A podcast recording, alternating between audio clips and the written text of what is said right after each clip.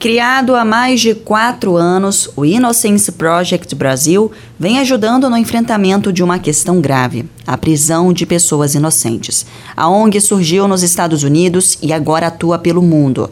Para entender melhor o trabalho deles, eu vou conversar com um dos diretores fundadores, o Rafael Tucherman. Então eu começo a entrevista te perguntando como que vocês atuam aqui no Brasil? Eu sei que a ONG não é daqui, né? Surgiu nos Estados Unidos, mas tem a ONG aqui no país, né? Exatamente, Ingrid. É, o Innocence Project Brasil foi criado no fim de 2016 com inspiração no Innocence Project dos Estados Unidos, que é bem mais antigo. Né? Lá ele foi fundado em 1992, é, mas o foco é bem semelhante. Nós temos, nós somos a primeira organização brasileira com foco específico na questão da condenação de pessoas inocentes, tá?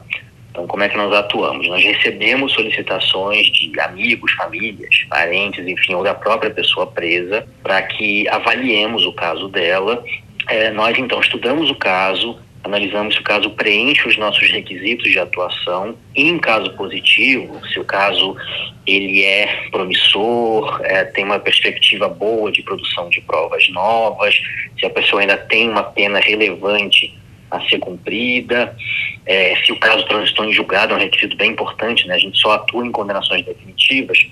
Aí então nós estudamos o caso mais a fundo, nós tentamos produzir provas novas de inocência e caso sejamos bem-sucedidos, se conseguirmos chegar a essas provas de que a pessoa de fato é inocente, nós então vamos ao judiciário para pedir a absolvição dessa pessoa. E olhando para o Brasil e, e analisando e fazendo um comparativo com o cenário mundial, qual é a avaliação de vocês? É, o erro judiciário, né, a condenação de pessoas inocentes, inocentes é um fenômeno mundial. Certamente ele faz parte do próprio sistema de justiça criminal. Eu diria que, pela nossa ainda curta experiência no Brasil, uh, podemos imaginar que esse fenômeno tem uma intensidade especial, uh, vamos dizer, maior do que a média em nosso país.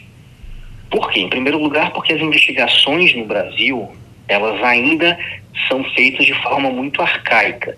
Elas se valem basicamente da palavra, da memória da testemunha, da palavra da vítima, é, que são provas já reconhecidamente falhas, né, bastante frágeis para que uma pessoa seja condenada.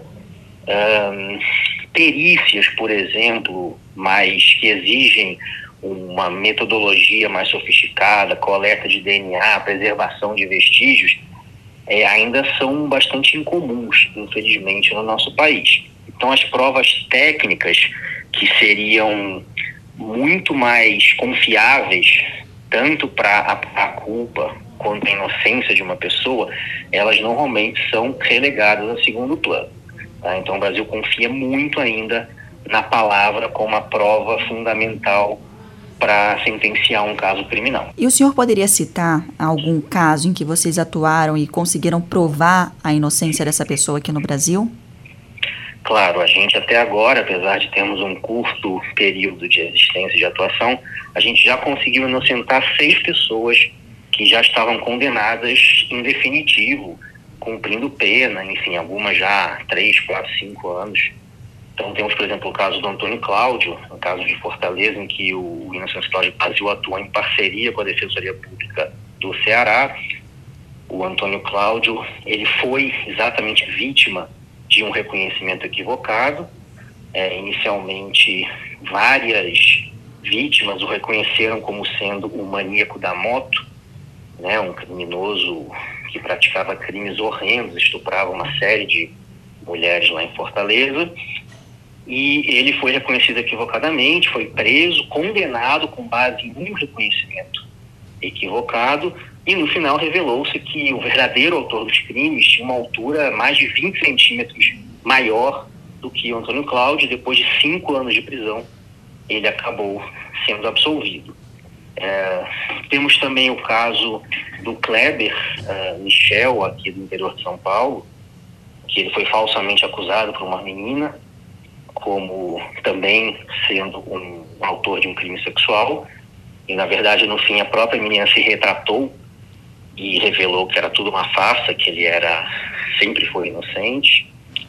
É, temos o caso do Igor também, aqui da São Paulo capital, mais uma vítima de um reconhecimento equivocado. É, ele foi apontado por uma vítima de um roubo como um dos autores desse roubo e no fim das contas provou-se que ele estava a mais de 30 quilômetros do local em que o crime aconteceu. Enfim, são variados casos, é, normalmente ligados ou ao falso testemunho ou mais ainda ao reconhecimento equivocado, em que pessoas que nada fizeram, que não cometeram crime nenhum, pagaram, uh, às vezes até no lugar dos verdadeiros culpados. Bom, e agora olhando aqui para Mato Grosso do Sul, a gente tem aqui no estado, se iniciou esse ano, uma coleta de amostras biológicas para inserção no banco de perfil genético. O objetivo é fazer um cruzamento de dados. O senhor acredita que isso de alguma forma pode ajudar as pessoas que são inocentes e estão presas? Porque com esse cruzamento, por exemplo, foi o que a gente ouviu da segurança daqui é possível uma pessoa que é inocente, ela está presa sendo acusada de um crime. Com esse cruzamento, eles conseguiriam talvez é, mostrar que essa amostra genética dessa pessoa, de outra pessoa que já está presa também, é, é compatível com esse outro crime. No sentido de aquela pessoa então cometeu os dois crimes e aquela realmente é inocente. Então, isso de alguma forma pode ajudar mesmo? É, essa é uma questão bem polêmica, então eu até vou me pronunciar mais como um advogado do que talvez como um dos diretores do projeto. Porque o projeto já teve um caso recentemente, nossa última vitória, foi exatamente num caso assim, em que se condenou uma pessoa, mais uma vez só com base no reconhecimento equivocado, e depois o perfil genético, era um crime sexual, né? Então perfil genético, foi confrontado com registros existentes na Secretaria de Segurança Pública e se constatou não só que aquela pessoa era inocente, o nosso cliente, né, como também se descobriu o verdadeiro culpado, né, o dono daquele perfil genético encontrado no local do crime. É, então, sem dúvida, o potencial é, desse tipo de, de perícia para comprovar a inocência de pessoas é inegável. Ao mesmo tempo, tem que se também preservar os direitos do preso, do réu. Então, tem que ser estabelecidos limites bem claros e bem restritos para a coleta do material genético daquela pessoa presa ou condenada. É, existe aí um conflito em jogo, eu diria que não dá para negar esse potencial. Nós vimos no caso do projeto na prática como esse potencial probatório existe mesmo mas ao mesmo tempo ele não pode ser, essa coleta não pode acontecer de forma completamente generalizada e sem regras. Então hum. tem que haver regras bem claras e restritas sobre isso. E para a gente finalizar a entrevista, eu vou pedir para o senhor, então, é, divulgar como as pessoas que estão ouvindo a nossa entrevista, é, têm de repente um familiar, um conhecido nessa situação, podem entrar em contato com vocês. Claro, Ingrid. É, o nosso site www.inocencebrasil.org ele tem um questionário fácil de encontrar, um link dedicado a isso. E lá nesse questionário são feitas várias perguntas sobre a pessoa que está solicitando nossa ajuda, sobre o caso, sobre a possibilidade de produção de provas novas, enfim, uma série de perguntas é, que nos permitem avaliar se o caso será um caso em que o projeto vai atuar. Então, no nosso site, uh, tem, tem, estamos à disposição né, para analisar esse questionário e já recebemos mais de 4 mil pedidos até hoje.